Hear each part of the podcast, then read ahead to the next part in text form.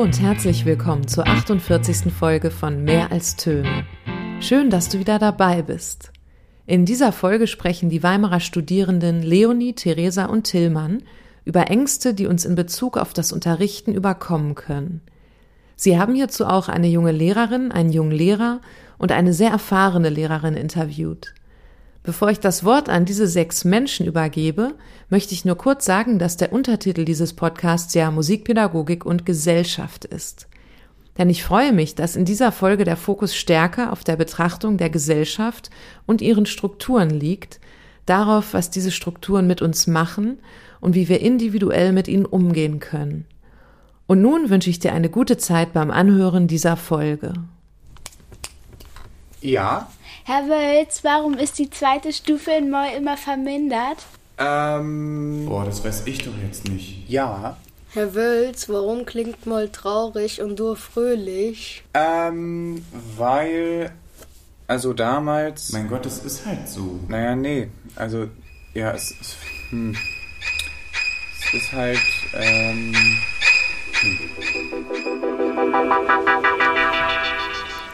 Was hättest du auf diese Frage geantwortet? Hätte sie dich auch so aus dem Konzept gebracht wie Tillmann? Oder kennst du Situationen aus der Schule, in denen du ähnliche Reaktionen verspürst? In dieser Podcast-Folge möchten wir uns mit dem Thema Angst in der Schule beschäftigen. Wie wir gleich noch herausfinden werden, lauern in der Schule zahlreiche Situationen, in denen jemand Angst empfinden könnte. Denn Angst ist individuell. Damit haben auch wir drei schon unsere Erfahrungen gemacht. Momentan studieren wir im Master Lehramt Musik an Gymnasien und haben deshalb unser Praxissemester bereits absolviert.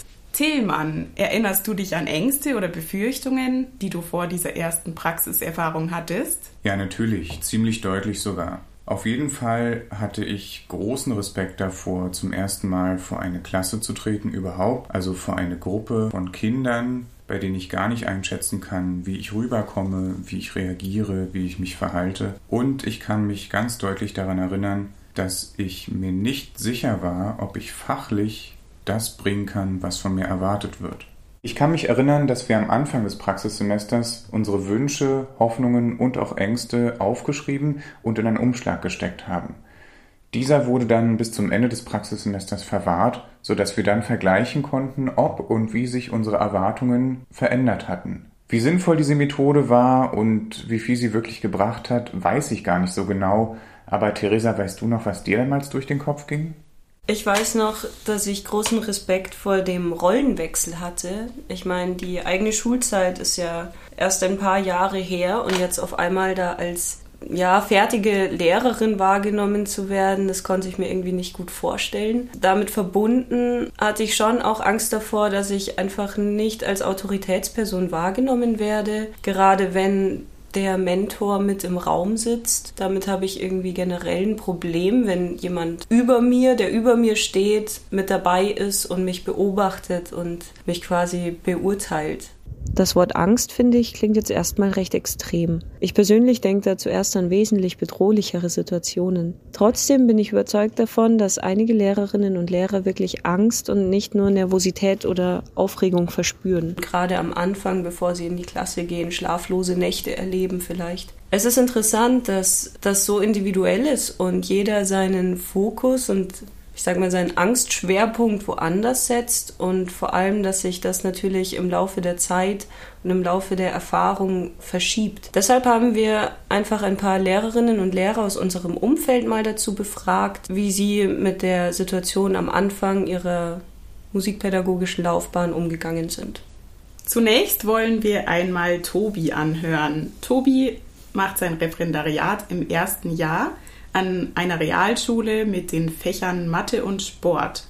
Alle potenziellen Angstmomente, die mir so einfallen, haben überraschend wenig mit den Schülern zu tun. Die Situationen, vor denen ich am nervösesten bin, ist, wenn andere Referendare zuschauen, dann will man sich da natürlich keine Blöße geben und nicht blamieren. Genauso wenn die Seminarlehrer drin sitzen und mit bewerten, dann macht es schon nervös. Selbst wenn man nach einigen Unterrichtsstunden schon relativ sicher ist im Unterrichten, dann macht es schon nervös, dass man sich vor den gleichgestellten Kollegen und auch vor den Prüfern nicht blamieren möchte. Was auch noch eine Situation sein kann, wo man durchaus nervös werden kann, ist, wenn man sich bei einer Stunde nicht sicher über die Planung ist, mit der Zeit irgendwie nicht klarkommt. Wenn dann die Stunde auch noch wichtig ist, weil jemand zuschaut, dann kann man da schon nervös werden. Noch ein Punkt, der mir eingefallen ist, ähm, wovor man durchaus Angst haben kann, ist, wenn kurzfristig irgendwas reinkommt, sowas wie du musst äh, in zwei Stunden eine Vertretung übernehmen und man hat nicht viel Chance, da was vorzubereiten und geht in die Klasse rein mit eigentlich keinem Plan, was man jetzt tun soll.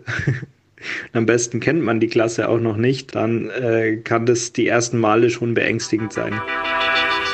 Als zweites wollen wir Sabine zu Wort kommen lassen. Sie ist schon sehr, sehr lange im Beruf, seit über 20 Jahren an einer Grund- und Mittelschule mit den Fächern Religion und Musik. Ja, Angst vorm Unterrichten. Hm. So richtig Angst vorm Unterrichten hatte ich eigentlich nicht. Wenn ich an meine Anfänge denke, der größte Gegner war eigentlich immer die Zeit.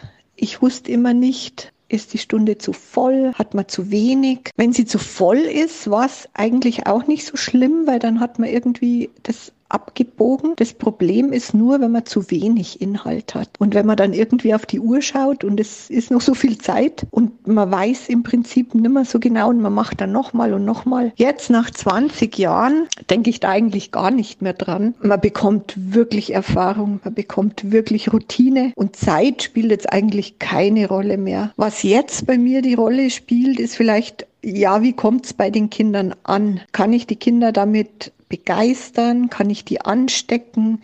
Wie viele sind drin, die dagegen schießen? Wenn dann kommt, ach, ist die Stunde schon aus? Dann weiß ich, okay, das war jetzt richtig. Aber ja, man weiß es halt vorher nicht. Jana ist seit wenigen Jahren fertig mit ihrem Referendariat und ist momentan Gymnasiallehrerin für die Fächer Englisch, Geschichte und Sozialkunde.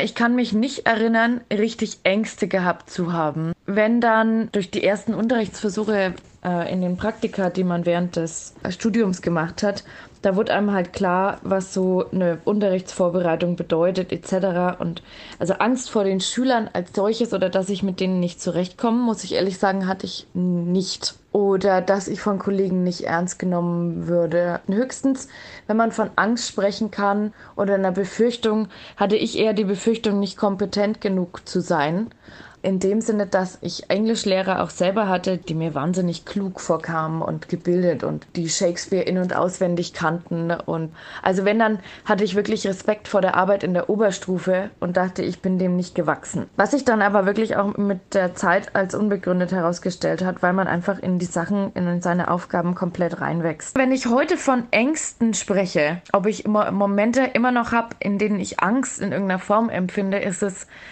dass ich das Gefühl habe, gerade in dem pädagogischen, psychologischen Sinne nicht genügend ausgebildet zu sein. Wenn Schüler an mich herantreten mit psychischen Problemen, mit Lernängsten, Prüfungsängsten, dass ich ihnen da nicht genügend zur Seite stehen kann. Da habe ich momentan einen konkreten Fall, weil ich nicht weiß, wo ich anfangen soll, wie ich helfen soll. Selbst wenn ich weiß, hier ist die Nummer von der Schulpsychologin, hier ist die Nummer vom Vertrauenslehrer und dann sagen mir aber diese Schüler, mit denen komme ich nicht zurecht, mit ihnen aber schon, dann äh, fühle ich mich sehr hilflos und finde, dass gerade da in der Lehrerausbildung und auch schon im Studium mehr Wert drauf äh, gelegt werden sollte, weil auch unser erziehungswissenschaftlicher Hintergrund reicht dann nicht aus.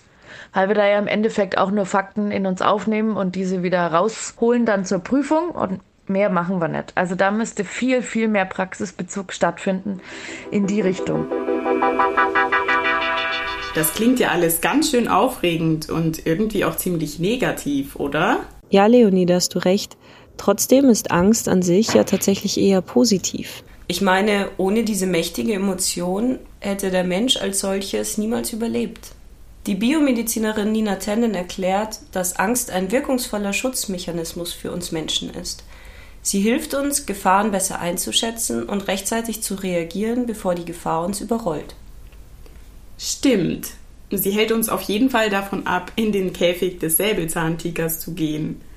Aber wie sich die Aussage auf Alltagssituationen wie Schule und Unterricht übertragen lässt, ist mir irgendwie noch nicht so ganz klar.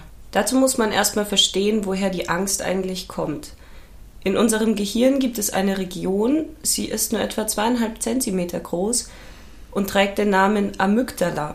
Sie ist quasi für alles Instinktive zuständig und schlägt Alarm, wenn wir in einer stressigen Situation sind. Der Amygdala ist es dabei egal, ob der Neandertaler dem Säbelzahntiger gegenübersteht oder ob man vielleicht um seinen sozialen Status im Lehrerzimmer bangt. Ah, okay, ich verstehe. Die Amygdala erinnert sich in einer Stresssituation also nur an die Intensität des Gefühls, unabhängig von ihrer tatsächlichen Gefährlichkeit. Jetzt würde mich aber noch interessieren, wie äußert sich denn dieses Alarmschlagen der Amygdala konkret? Mein Herz schlägt in Angstsituationen auf jeden Fall schneller, aber da passiert im Körper bestimmt noch mehr, oder? Ja, auf jeden Fall. Du erlebst quasi eine richtige Kettenreaktion durch deinen ganzen Körper. Deine Pupillen werden zum Beispiel deutlich größer, damit du besser sehen kannst. Außerdem überschwemmt ein richtiger Hormoncocktail den ganzen Körper. Bestimmt kennst du das Gefühl von Schmetterlingen im Bauch, wenn du sehr aufgeregt bist. Das liegt daran, dass wesentlich mehr Blut in deine Arme und Beine strömt, damit du besser gegen den Tiger kämpfen kannst oder vor ihm wegrennen kannst und dabei dein Magen weniger durchblutet wird. Verrückt, dann ist Angst ja wirklich ein sinnvolles Gefühl. Aber wie erklärst du dann das Erstarren vor Angst? Bisher haben wir ja nur über Kampf oder Flucht gesprochen. Wir erstarren, wenn die Amygdala die Situation als massiv bedrohlich einstuft dann wird sozusagen jegliches logisches und rationales Denken einfach ausgeschaltet und unser Angstzentrum übernimmt die Kontrolle. Ob das in jeder Situation sinnvoll ist, sei mal dahingestellt. Es führt allerdings jedenfalls dazu, dass einfach meistens gar nichts mehr geht und wir in Zukunft diese Situationen meiden und dabei die Chance verpassen, daraus zu lernen und wir uns keine neuen Herausforderungen mehr stellen wollen. Okay, das heißt, wir geraten in eine Abwärtsspirale, aus der es mit jeder weiteren angstvollen Prägung immer schwerer wird, wieder rauszukommen? Ja, sozusagen. Wir haben vorhin ja schon festgestellt, dass Angst sehr individuell ist und gerade in eigentlich objektiv nicht gefährlichen Situationen unterschiedliche Ausprägungen annimmt. Einerseits bekommen wir schon als Kinder in unserem genetischen Material bestimmte Veranlagungen mit, Andererseits lernen wir durch Beobachten und eigene Erfahrung, Angst in bestimmten Situationen zu empfinden. Aber auch unsere Eltern oder andere wichtige Bezugspersonen können uns Angst richtig indizieren. Beim Little Albert-Experiment zum Beispiel wurde, ich gebe zu, auf eine etwas ethisch fragwürdige Art und Weise getestet, ob man einem kleinen Kind durch klassische Konditionierung die Angst vor wirklich harmlosen Dingen wie einem Kaninchen beibringen kann. Hat übrigens funktioniert. Aber könnten wir uns die Konditionierung nicht auch zunutze machen, indem wir die angstvolle Erinnerung durch viele neue und positive Erinnerungen überdecken? Das ist eine sehr interessante Idee. Damit beschäftigen wir uns später noch einmal genauer. Okay, okay. Schön und gut, dass wir jetzt genau wissen, woher die Angst kommt und wie sie funktioniert und was alles passiert und so, aber in einer richtigen Live-Situation hilft mir das jetzt auch nicht so richtig weiter. Wenn ich weiß, warum ich schwitze, was soll ich denn damit anfangen, wenn die Situation da ist? Ich meine, es gibt so viele Komponenten, die dazu beitragen, dass das Unterrichtsklima angenehm ist. So zum Beispiel die Schüler-Lehrer-Beziehung, die unbewusste oder bewusste Kommunikation. Du meinst, Schüler können Angst riechen wie Hunde und wenn ich da vorne stehe. Ja, wer weiß neben den beiden Punkten, die du jetzt gerade erwähnt hast, kann ja auch die Räumlichkeit sehr dazu beitragen, ob ein angstvolles Setting herrscht oder eben nicht. Wenn ich auf einem Wandertag bin, sind meine SchülerInnen wahrscheinlich deutlich entspannter, als wenn ich in der sechsten Stunde freitags in dem altbekannten Klassenzimmer sitze. Genau. Jeder Mensch im Klassenkontext bringt ja auch eine andere Geschichte mit. Man weiß überhaupt nicht, welche Auslöser bei jedem für Angst sorgen können. Es ist ja bei jedem anders. Ich meine, bei dem einen bin ich der liebe Onkel, bei dem anderen werde ich an jemanden erinnert, wo ein Kind oder ein Schüler oder eine Schülerin vielleicht auf einmal eine negative Erinnerung bekommt. Man kann es nie wissen und ich glaube nie bis zum Ende einschätzen, ob man die perfekte Situation geschaffen hat oder nicht. Jetzt haben wir viel darüber geredet, wie man wahrgenommen wird oder über den, den Unterrichtsraum, wie das alles von den anderen wahrgenommen wird. Aber wenn ich daran denke, als Lehrerin sechs Stunden am Tag von 25 Augenpaaren angeschaut zu werden und ich mich vielleicht an dem Tag einfach nicht wohlfühle in dem, was ich anhabe, ich habe furchtbare Haare, eine ganz schlimme Frisur und fühle mich einfach heute nicht wohl, so wie ich bin, dann könnte das auch ganz schön erschreckend sein, die Vorstellung, den ganzen Tag von vorn bis hinten in jeder Sekunde quasi beobachtet zu werden. Auf jeden Fall, so viel Rampenlicht möchte man nicht an jedem Tag bis zu seiner Rente. Ich frage mich, ob die Schulform an sich dazu beitragen kann, weniger über Angst sprechen zu müssen. Tillmann, du warst doch an einer freieren Schule. Erzähl uns doch mal ein bisschen von deinen Erfahrungen. Gab es da weniger Angst? Ja, Leonie, vorm oder im Unterricht hatte ich eigentlich nie Angst auf der Montessori-Schule, aber ich hatte manchmal Angst vor so gewissen Lehrern oder Lehrerinnen, die mir durch ihre Erscheinung einfach Angst eingeflößt haben. Aber ich glaube, da hat jeder seine Beispiele aus der Kindheit. Am besten, ich erzähle erstmal noch kurz was zum Montessori-Konzept. Als Überschrift von Maria Montessoris Pädagogik liest man oft Lerne es selbst zu tun. Das ist sozusagen das Motto der Maria Montessori Pädagogik. Im Laufe ihrer Zeit sah sie in der Pädagogik ein großes Problem und sie wollte die Kinder gerne aus der Stumpfheit der Pädagogik und aus der Stumpfheit der Erziehung befreien. Also zum Beispiel, dass nur Männer gewisse Dinge tun können, dass Frauen so gut wie gar nichts tun können, dass alle nur das lernen sollen, was ihnen vorgekaut wird und das alles sehr streng ist. Ein grundlegender Unterschied zur konventionellen Pädagogik oder zur konventionellen Schule stellte sich schon mal im Klassenraum dar, denn in der Montessori-Schule fand und findet man Gruppentische und Unterrichtsmaterialien, mit denen die Kinder lernen können. Die Materialien sind so aufgebaut, dass man wirklich sehr allumfassend beschäftigt ist, denn Maria Montessori hat schon sehr früh erkannt, dass Kinder am besten lernen, wenn sie mit allen Sinnen arbeiten. Ein weiterer sehr signifikanter Unterschied war, dass Maria Montessori eine Schule ohne Strafen haben wollte. Also sie wollte, sie wollte nicht dieses klassische Bild von einem sehr strengen Lehrer, der neben dem Einzeltisch steht und den Schlagstock bereithält, sondern sie wollte einfach eine Schule ohne Strafen und ohne Zwang. Die Kinder lernten außerdem neben den normalen Sachen wie Lesen, Schreiben und Rechnen Haushaltspflege, Körperpflege und Gartenarbeit. Die Kinder konnten sich ihre Lerninhalte frei auswählen woraus sich zeigte, dass die Kinder eine sehr hohe Konzentrationsphase erreichen konnten und sie die Dinge freiwillig mit praktischen Aktivitäten wiederholten. Sie bildeten sich also freiwillig sehr gerne selbst, anstatt dass sie mit Spielzeug oder Süßigkeiten als Belohnung für eine Selbstdisziplin belohnt wurden. Das führt gleich schon den eigentlich den Grundgedanken von Maria Montessori auf, nämlich die Entwicklung von selbstständigem Arbeiten und von Autonomie. Und diese Entwicklung bringt eine sehr hohe intrinsische Motivation zutage.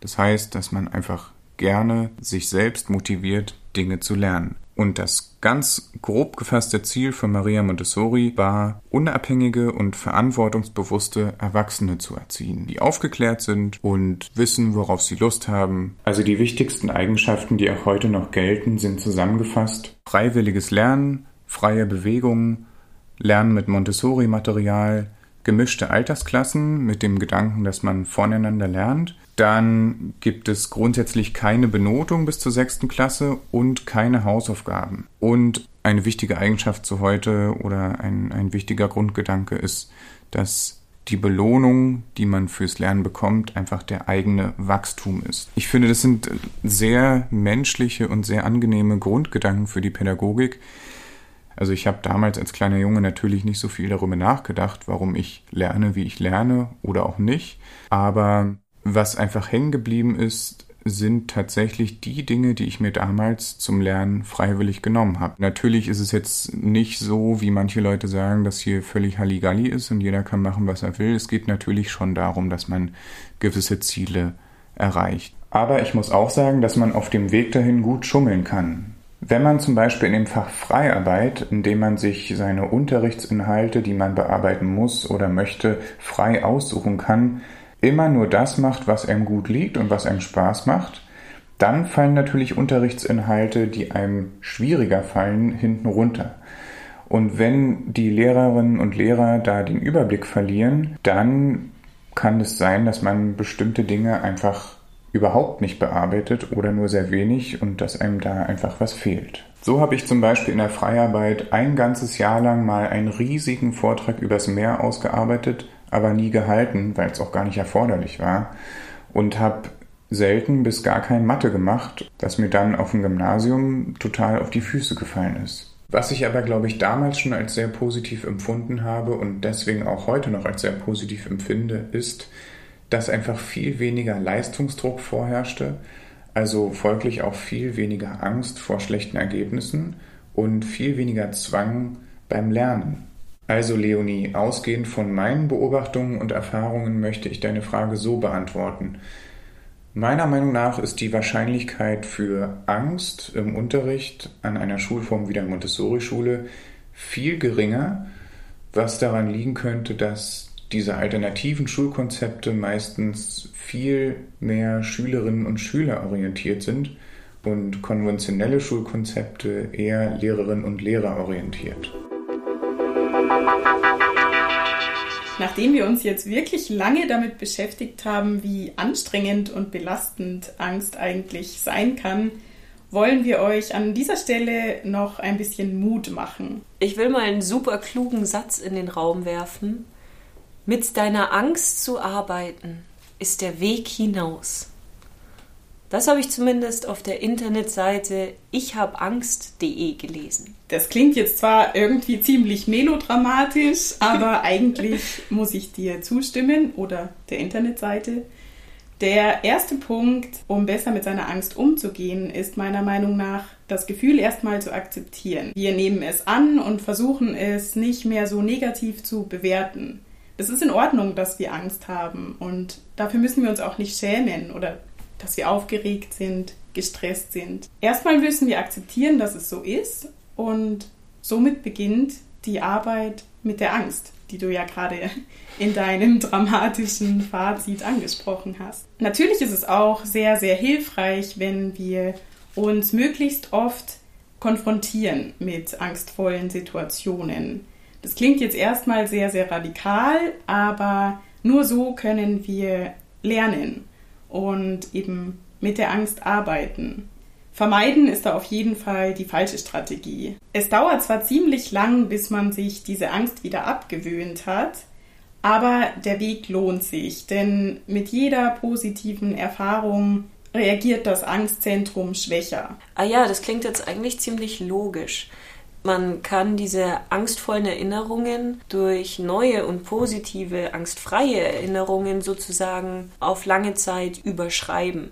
Wichtig ist, denke ich, dabei, dass man sich bewusst ist, dass das wirklich längere Zeit dauert und nicht von heute auf morgen funktioniert man muss also Geduld haben, vor allem mit sich selbst. Was sagen denn da eigentlich unsere praktizierenden Lehrerinnen und Lehrer dazu? Von Angst spreche ich nach 20 Jahren Unterrichten nicht mehr. Ich glaube, das hat viel mit Erfahrung zu tun, ob man, ob man Angst vor einer Unterrichtsstunde hat oder nicht vieles auch von dem, was man über die Schulzeit vergisst und was man dann später im Studium auch überhaupt nicht macht, kommt dann wieder durchs Unterrichten, also Learning by Doing oder Doing by Learning quasi, indem die Schüler lernen und du das vormachen musst, lernst du es auch wieder. Also im Endeffekt haben sich fast alle Ängste dann auch als unbegründet herausgestellt. Und die Ängste, die man dann hat oder die Befürchtungen, die hat man dann nur übers Ref, weil man im Ref ja in einer permanenten Prüfungssituation ist. Man wird entweder von seinen Seminarlehrern beurteilt, die viele Stunden von einem sehen, die auch oft perfekter sein müssen, als sie dann später in der Praxis, wenn man dann wirklich unterrichtet und aus der Ausbildungssituation raus ist, sein müssen. Jana hat gerade schön beschrieben, dass man sich auf lange Sicht auf jeden Fall an das Setting gewöhnen kann. Aber Müssen wir wirklich auf die Gewöhnung warten oder können wir vielleicht auch vorher schon etwas aktiv dazu beitragen, dass wir uns wohler fühlen? Mit dieser Frage hat sich Jonas Olejniczak aktiv auseinandergesetzt. Er ist Chorleiter, Sänger und Gesangspädagoge und hat einige Literatur über Macht im Unterricht verfasst. Beispielsweise kann es helfen, das Setting ein bisschen zu kontrollieren oder schöner zu gestalten. Ich kann darauf achten, meine eigenen Bedürfnisse mit einzubringen. Natürlich ist es schön, wenn wir Schüler und Schülerinnen orientiert unterrichten, aber wir selber dürfen dabei irgendwie auch nicht auf der Strecke bleiben. Wir müssen uns dabei auch wohlfühlen. Ja, genau. Ich glaube, es ist nämlich total wichtig zu erkennen, was ich selber in bestimmten Momenten brauche. Also wenn ich zum Beispiel unzufrieden bin, weil ich mich ständig gestresst fühle, obwohl ich eigentlich gar nicht so viel zu tun habe, dann ist es, glaube ich, auf jeden Fall an der Zeit zu schauen, okay, wie sieht mein Alltag aus? Kann ich da irgendwas verbessern? Und ich glaube, da gibt es eigentlich immer irgendwas zu optimieren. Dass ich mir überlege, nehme ich mir genug Pausen? Wie ernähre ich mich, treibe ich Sport. Das alles trägt dazu bei, dass ich mich wohl mit mir fühle und meine Mitte finde. Und ich glaube, das ist schon mal der wichtigste Ausgangspunkt, um auch ein Wohlfühlsetting für andere zu generieren. Ja, genau. Es ist auf jeden Fall wichtig, dass ich mich selbst wohlfühle, denn erst dann kann ich es den anderen auch angenehm machen. Ich kann mir natürlich auch jederzeit Inspiration und Rat bei Freunden oder Kollegen holen und mich mit ihnen austauschen. Sowas kann auch oft sehr hilfreich sein, denn auf der einen Seite sitzen oft Referendariatskollegen beispielsweise im selben Boot wie ich und teilen vielleicht sogar die gleichen Sorgen und Ängste. Und auf der anderen Seite können mir erfahrenere Kollegen einfach Tipps geben, äh, mit bestimmten Situationen besser umzugehen. Ja, super wichtig. Ich meine, Kommunikation ist meistens eigentlich alles. Ne? Wenn ich manchmal in einer kleinen Krise stecke, dann reicht vielleicht ein kleiner Stups oder ein kleiner Hinweis von einem Freund oder einem Kollegen, auf den ich selber gar nicht gekommen wäre und alles kann ganz anders aussehen. Aber wenn ich mich länger anhaltend ernsthaft unwohl fühle, dann sollte ich vielleicht doch überlegen, mir professionelle Hilfe zu holen, denn vielleicht habe ich es ja mit irgendeiner Störung zu tun, die ich an mir selbst nie vermutet hätte. Da stimme ich dir auf jeden Fall zu. Wenn die Angst so extrem wird, dass sie dein Leben wirklich stark beeinträchtigt, dann möchte ich auf jeden Fall Mut machen, sich auch professionelle Hilfe zu holen. Es ist überhaupt nicht schlimm und das Wort Störung klingt immer so extrem, aber im Prinzip bist du damit nicht alleine. Vorhin haben wir schon die Konfrontationstherapie angesprochen. Die ist im Moment die Behandlungsmöglichkeit Nummer eins. Aber neben dieser Therapieform ist zum Beispiel auch eine medikamentöse Behandlung möglich. Aber hier muss man ein bisschen aufpassen. Hier besteht eine Abhängigkeitsgefahr. Zu tief wollen wir in diesen Punkt jetzt aber gar nicht eintauchen, weil wir alle drei keine Profis sind. Tobi hat uns auf jeden Fall auch noch einen Kommentar zugeschickt, der uns sehr amüsiert hat und bei dem wir überzeugt sind, dass er euch sehr viel Mut geben wird. Wie am Anfang schon gesagt, mit den Schülern hatte ich jetzt eigentlich nie irgendwelche Angstsituationen oder Problemsituationen, weil die meisten ja doch ganz nett sind. Wow, jetzt haben wir ganz schön viel geredet. An der Stelle fasse ich vielleicht am besten einfach mal kurz zusammen. Für Angst gibt es kein allumfassendes Heilmittel oder Rezept. Angst ist völlig individuell und irgendwie auch total normal. Jeder von euch hat sie irgendwo und Angst kann auch für den einen oder die andere von euch Vorteile haben. Es ist auf jeden Fall wichtig, wenn ihr verschiedene Umgangsweisen ausprobiert, mit gewissen Ängsten, die ihr vielleicht irgendwann mal habt, fertig zu werden. Und am allerwichtigsten ist es, wenn ihr euch darin viel Zeit gebt und euch viel Selbstvertrauen schenkt. Denn mit wachsenden Erfahrungen wird die Angst weniger.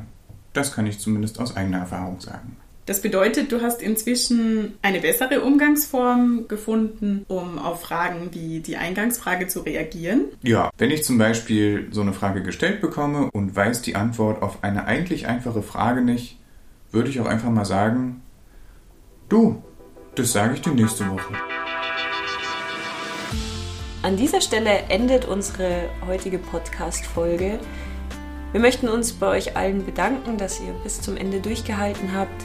Und wir hoffen, dass wir euch ein wenig Mut machen konnten. Und falls ihr sowieso schon völlig angstfrei seid, Hoffen wir, dass ihr trotzdem was mitnehmen konntet und ein paar neue Infos bekommen habt. Macht's gut. Bis bald. Bis Tschüss. bald. Ciao. Das war die 48. Folge von Mehr als Töne. Ich bedanke mich ganz herzlich bei Leonie, Theresa und Tillmann sowie den drei Interviewten für ihr persönliches Gespräch über ihre jeweiligen Ängste und für die große Offenheit in Bezug auf dieses Thema.